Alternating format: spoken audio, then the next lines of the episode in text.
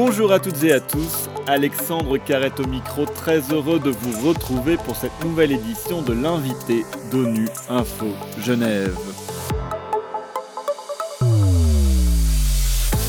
L'été et la chaleur arrivent en Europe et déjà certains pays sont touchés par des épisodes de sécheresse faute de pluie suffisante au printemps.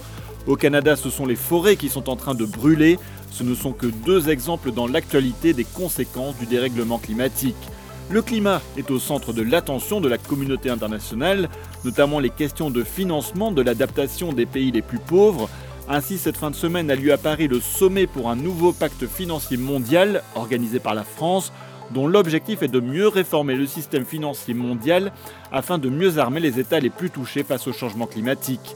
En mars dernier, le groupe d'experts intergouvernemental sur l'évolution du climat, le GIEC, publiait son sixième rapport qui estimait qu'il existe une fenêtre d'opportunité pour garantir un avenir vivable et durable pour tous, mais que cette porte se ferme rapidement.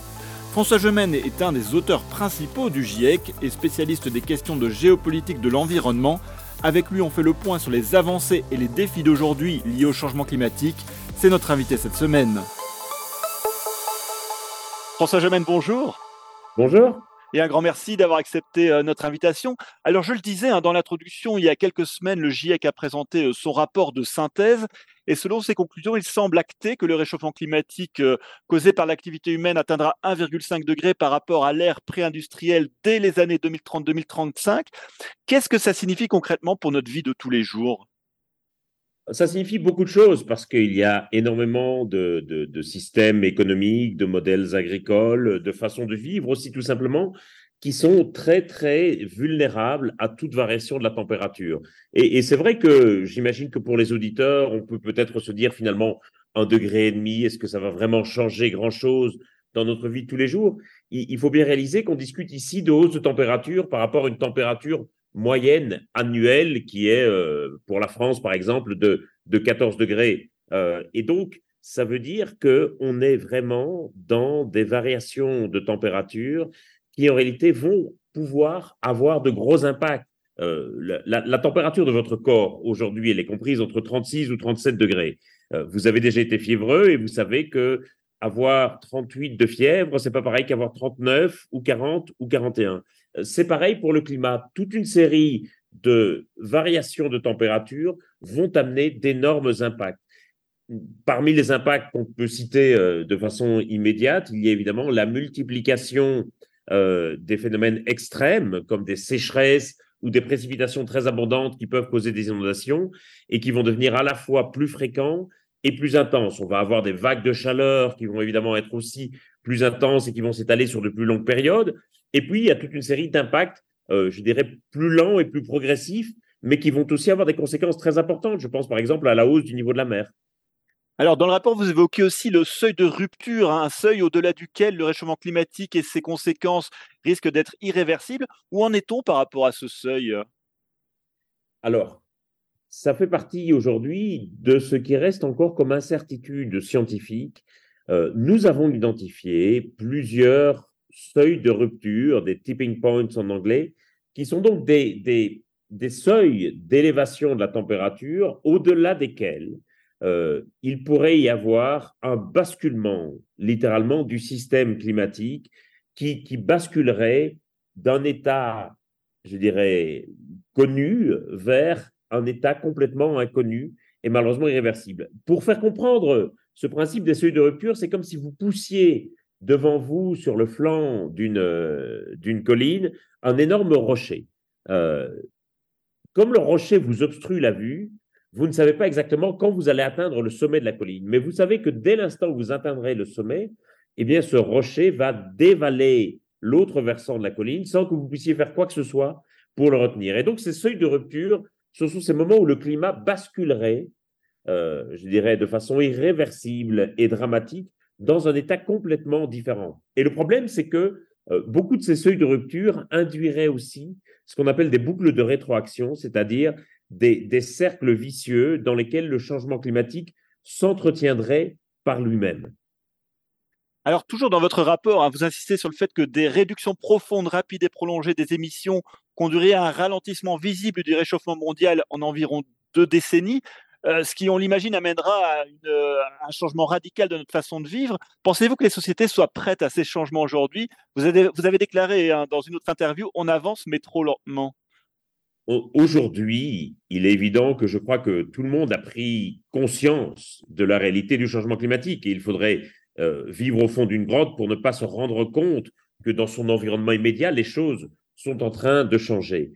Euh, la difficulté, c'est que nous savons, mais nous nous trouvons encore un peu incapables d'agir, comme si nous étions des lapins pris dans les phares d'une voiture la nuit, nous voyons le danger arriver, mais nous sommes encore incapables d'agir de façon suffisamment radicale, suffisamment drastique que pour éviter ce danger. Euh, aujourd'hui, très clairement, euh, nous n'avons pas encore atteint le pic mondial des émissions de gaz à effet de serre.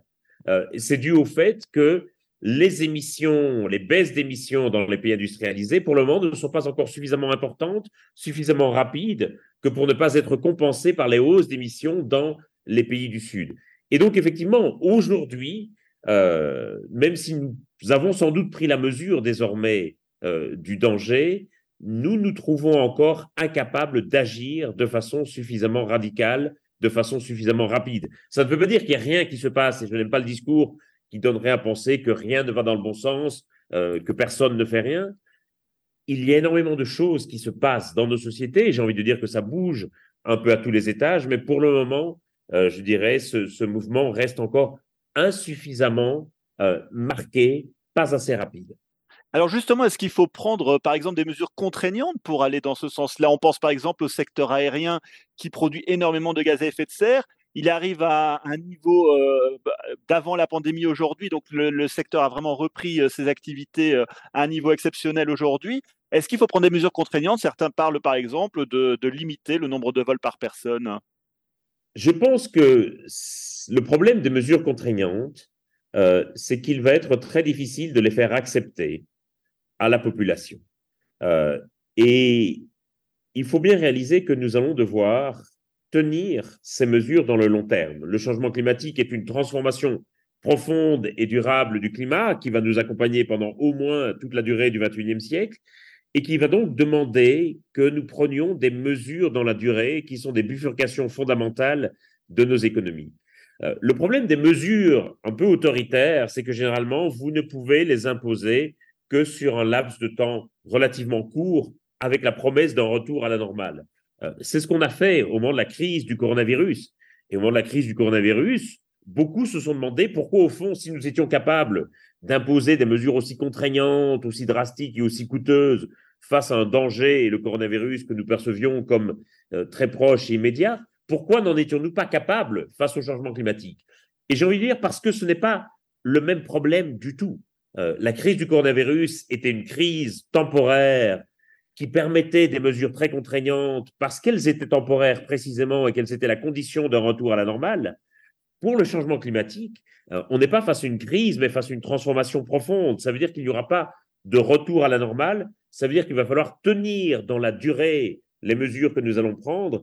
Et moi, ma crainte avec des mesures très contraignantes, euh, voire autoritaires, c'est que ces mesures ne soient à la fin inefficaces parce qu'elles ne seraient pas respectées par la population. Euh, si nous voulons, je crois, agir à la hauteur de ce qui est nécessaire, il va falloir que nous décidions nous-mêmes de ces mesures plutôt que de les subir. Euh, il va falloir que nous choisissions ces mesures et tout le défi est là. Parce que ce que nous montre la crise du coronavirus, c'est que pour la première fois en 2020, la courbe des émissions mondiales a suivi la courbe qu'elle devrait suivre si nous voulions atteindre les objectifs de l'accord de Paris, c'est-à-dire une baisse d'environ 6% par an. Mais le problème, c'est que nous étions sur cette courbe, pas du tout parce que nous l'avions choisie, mais parce que nous subissions évidemment les mesures sanitaires. Tout l'enjeu est là. Euh, comment est-ce que nous allons pouvoir choisir de réduire nos émissions plutôt que d'y être contraints et malheureusement contraints par la force des choses et par les impacts du changement climatique qui arrivent de plus en plus rapidement? On est rattrapé par la réalité aujourd'hui. Vous évoquez les mesures contraignantes qui pourraient s'apparenter à, des régimes totalitaires, mais en même temps, dans votre dernier livre, L'écologie n'est pas un consensus, vous évoquez les limites de la démocratie représentative euh, dans sa capacité à mener des politiques transformatrices pour le climat ou la biodiversité. Comment leur contourner ce problème? Euh, Je crois que il faut reconnaître aujourd'hui qu'effectivement, euh, on, touche parfois à certaines limites de la démocratie représentative, notamment dans sa capacité à faire passer à l'avant-plan des mesures de long terme avant des priorités de court terme, dans sa capacité à engager des virages suffisamment radicaux que pour nous permettre de tenir les objectifs de l'accord de Paris, on, voit bien qu'à l'évidence, euh, nos démocraties sont parfois trop timides face à l'enjeu et que les mesures décidées sont trop timides et ne sont pas à la hauteur. Euh, je ne pense pas du tout néanmoins euh, que l'alternative à cela soit euh, des solutions plus autoritaires que du contraire.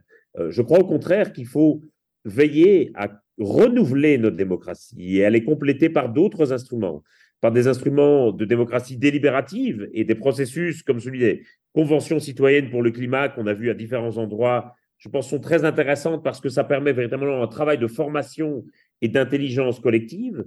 Euh, et puis, je pense qu'il faut donner aussi plus d'importance à la démocratie locale, euh, qui est un échelon où les gens peuvent, qui peuvent vraiment être catalyseurs d'action collective. Et quand je regarde aujourd'hui les grands mouvements dans la société, j'ai l'impression qu'ils se produisent surtout au niveau des collectivités locales et au niveau des entreprises. Et donc, autant il faut pouvoir reconnaître certaines limites de la démocratie représentative, autant il faut pouvoir réaliser que la démocratie, ce n'est pas uniquement les gouvernements, les parlements et les élections, et que c'est à tous les étages de la société.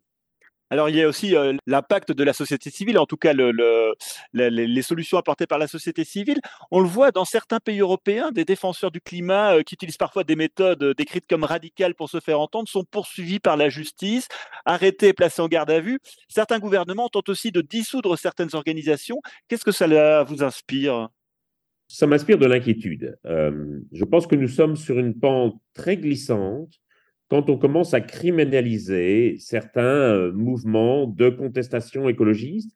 Euh, on peut être en désaccord sur les méthodes, et j'ai moi-même exprimé certains doutes et certains désaccords quant aux méthodes qui étaient parfois utilisées et qui me semblaient contre-productives, mais on franchit un pas supplémentaire quand on commence à criminaliser des gens avec lesquels on n'est pas d'accord ou des gens dont on désapprouve les méthodes. Et je pense qu'il est, euh, notamment dans l'emploi des termes, on a parfois parlé d'éco-terroristes, je pense qu'il faut absolument garder la mesure des choses. Des terroristes, ce sont des gens qui cherchent à amener des changements politiques par la terreur en terrorisant des populations. On ne peut pas qualifier des militants écologistes, aussi radicaux soient-ils, de terroristes. Et, ça, je crois que c'est vraiment un cap très important à tenir dans la démocratie. Sinon, nous sommes sur une pente très dangereuse qui nous amène de plus en plus vers des régimes autoritaires. Alors justement, le Conseil des droits de l'homme a créé l'année dernière le mandat de rapporteur spécial sur la promotion et la protection des droits de l'homme dans le contexte des changements climatiques, ce qui fait le lien entre le climat et, les droits de l'homme. Est-ce un bon signal? Je pense que c'est un très bon signal, oui. Euh, et, je pense qu'à l'évidence, il y a des liens très forts euh, entre le changement climatique et euh, les droits de l'homme, parce que toute une série de droits sont compromis littéralement par les impacts du changement climatique. Et donc, je pense que, évidemment, il y a la question des militants écologistes dont on vient de parler, mais plus largement, il y a la capacité de populations qui sont touchées aujourd'hui par les impacts du changement climatique à exercer leurs droits fondamentaux. Euh, il y, a un jugement euh, d'il y a quelques années de la Cour constitutionnelle allemande qui, je trouve, était assez remarquable sur le sujet et qui mettait en garde quant au fait que le changement climatique risquait de compromettre la capacité des générations futures à exercer leurs droits et leurs libertés collectives. Euh, je pense qu'il faut vraiment prendre conscience du fait que le changement climatique n'est pas seulement un problème d'environnement, n'est pas seulement un problème pour les écosystèmes, mais va toucher des questions de migration, des questions de développement, des questions de paix et de sécurité, et évidemment aussi des questions de droits de l'homme, et donc va nous, quelque part, va nous questionner aussi sur toute une série de droits et de libertés fondamentaux. Alors vous l'avez dit, hein, ça, va avoir le, réchauffement climatique aura de l'impact aussi sur, sur les pays du Sud qui sont les moins euh, producteurs de, gaz à effet de serre. Alors lors de la dernière COP en Égypte, il y a eu un accord qualifié d'historique euh, sur le financement des pertes et préjudices aux pays vulnérables durement touchés par les catastrophes climatiques. Cela va aussi dans la bonne voie cette, euh, décision? Je pense que c'est une décision qui va dans la bonne voie, en effet, parce que, d'une part, on constate la réalité de ces pertes et dommages liés au changement climatique et évidemment la responsabilité des pays industrialisés euh, qui, est première face à ces impacts. Mais on voit aussi dans les négociations un fossé euh, parfois important qui s'est créé entre les pays industrialisés et les pays du Sud. Et, qui, et, le fait que ces dommages, euh, que ces pertes et dommages, et que globalement la question des impacts du changement climatique ne soit pas suffisamment pris en compte, est quelque chose qui va créer une certaine forme de ressentiment, bien entendu, parmi, euh, parmi les pays du Sud. Et donc, si nous voulons avancer dans une coopération efficace sur la question du changement climatique, si nous voulons que les, trajectoires de développement des pays du Sud soient aussi des trajectoires aussi décarbonées que possible, il faut absolument que nous parvenions à combler ce fossé entre les pays industrialisés et les pays du Sud, parce que nous n'allons pas résoudre le changement climatique en travaillant chacun de son côté sur ses propres émissions. Le climat se fiche éperdument que les émissions proviennent de Genève, de Bruxelles, de Washington, de Lima ou de Bangkok. Et donc, ça veut dire qu'il va falloir travailler ensemble non pas uniquement à réduire ses propres émissions de gaz à effet de serre dans son précaré, mais à réduire les émissions globales de gaz à effet de serre. Et pour que cela soit possible, il faut évidemment qu'il n'y ait plus ce ressentiment, cette rupture entre les pays euh, du Nord et les pays du Sud. Et donc, dans ce sens, la compensation pour les pertes et dommages induits par le changement climatique est un pas très important qui permet de combler un peu ce fossé. Maintenant, restons prudents. Euh, l'accord qui est intervenu euh, à la COP27 de Sharm el-Sheikh est un accord de principe. Tout reste à décider maintenant qui va fournir l'argent, de combien d'argent parle-t-on, euh, comment va-t-on répartir l'argent? Ça va être des questions fondamentales. Et si les pays industrialisés n'arrivent pas avec des propositions concrètes, à ce moment-là, ça risque d'accroître leur, ressentiment puisque les pays du Sud auront l'impression d'avoir été dupés. François Gemène, les grandes conférences qui visent à, préserver la planète et la biodiversité s'enchaînent. Hein. Il y a eu la COP, on en parlait en Égypte. Il y a eu aussi la conférence des Nations Unies sur l'eau en mars dernier, la conférence sur les océans en 2022 ou la COP 15 sur la biodiversité à Montréal, euh, pour ne citer qu'elle. Ces grands rangs diplomatiques sont-ils un bon moyen d'aboutir à des résultats concrets dans tous ces domaines? Je pense qu'ils sont absolument nécessaires. Euh, face à des enjeux globaux, évidemment, nous n'avons d'autre choix que celui de coopérer. Euh, cela étant posé, euh, et une fois rappelé la nécessité de ces rendez-vous diplomatiques, je pense qu'on peut aussi questionner leur format et faire évoluer leur format. Je pense que un, problème fondamental que nous avons, c'est que nous continuons à traiter de questions globales, comme le changement climatique, la biodiversité ou les pandémies, par exemple, avec des institutions internationales, donc littéralement des institutions entre nations, où chaque gouvernement va forcément chercher à maximiser son intérêt national et parfois la question de l'intérêt global va passer derrière les intérêts nationaux. Et donc, on voit bien comme il y a aujourd'hui, euh, et j'ai envie de dire, euh, une sorte de décalage entre le, caractère international des institutions et le caractère global des problèmes qu'elles ont à traiter, des questions qu'elles ont à résoudre. Euh, l'autre, l'autre sujet, peut-être plus spécifique aux négociations internationales sur le climat, c'est que nous devons réaliser que, contrairement à d'autres négociations où il y a un, but final sur le Brexit ou sur un accord de libre-échange qui, met un terme de facto aux négociations, nous allons devoir continuer à gouverner le changement climatique pendant au moins toute la durée du siècle. Euh, et donc, ça veut dire qu'on ne pourra jamais attendre d'une COP, des conférences internationales sur le climat, qu'elle soit une conférence définitive qui ait réglé une fois pour toutes le problème du changement climatique. Or, chaque année, nous en sommes à espérer que la COP sauve le climat. Et donc, on a des titres de presse en disant est-ce que la COP 27 est la COP de la dernière chance? La COP 28 peut-elle encore sauver le climat? Il faut réaliser qu'après la COP 28, il y aura une COP 29, une COP 30, mais aussi une COP 35, une COP 48, une COP 67. Et j'espère qu'au moment de la COP 86, on n'aura pas des titres de presse qui diront la COP 86 peut-elle encore sauver le climat? On doit, quelque part, s'habituer à l'idée que nous allons devoir gouverner la question du changement climatique sur le long terme. Et donc, ça peut poser aussi quelque part la question du format de la coopération internationale, mais cette coopération reste absolument nécessaire. Aucun pays ne peut prétendre seul euh, lutter contre le changement climatique. Dernière question, euh, François Gemène. Euh, on l'a dit hein, au cours de cette interview, le monde vit une période de grands défis. Hein. Il y a la pandémie, le changement climatique, mais aussi la guerre en Ukraine et, l'inflation qui touche tout particulièrement les populations les plus vulnérables. Est-ce au pied du mur que l'humanité réussira à prendre des décisions courageuses? Euh, J'espère, hélas, que nous n'en arriverons pas là. Pour le moment, nous sommes dans un état qu'on nomme en psychiatrie l'apraxie, c'est-à-dire le fait de savoir, mais d'être incapable d'agir. Euh, et c'est vrai que beaucoup parfois comptent un peu sur la pédagogie de la catastrophe en disant est-ce que finalement nous allons devoir attendre euh, des catastrophes terribles? J'espère simplement que nous n'en arriverons pas là et que nous prendrons conscience qu'en réalité, ces catastrophes, elles sont déjà en cours. Euh, et que la, vision qu'on peut avoir du changement climatique depuis les pays industrialisés, depuis les pays du Sud, est, fondamentalement différente. Et qu'on a encore volontiers, depuis les pays industrialisés, tendance à voir le changement climatique comme quelque chose qui va arriver aux autres, qui va arriver aux pays du Sud ou qui va arriver aux générations futures. Nous devons absolument prendre conscience que nous sommes également concernés dans notre propre vulnérabilité et nous devons prendre conscience aussi qu'aujourd'hui, nous n'allons plus pouvoir éviter la catastrophe. Nous allons devoir gérer et gouverner cette catastrophe. François Gemène, un grand merci d'avoir répondu à mes questions. Je rappelle que vous êtes spécialiste des questions de géopolitique de l'environnement et l'un des auteurs principaux du GIEC, le groupe d'experts intergouvernemental sur l'évolution du climat. Et c'est la fin de cette édition. À la réalisation, il y avait François Soupiguerre, Adrien Messin-Carrard à la préparation. L'actualité des Nations Unies continue sur notre site web ungeneva.org et sur le compte Twitter en français ONU Genève. À très bientôt.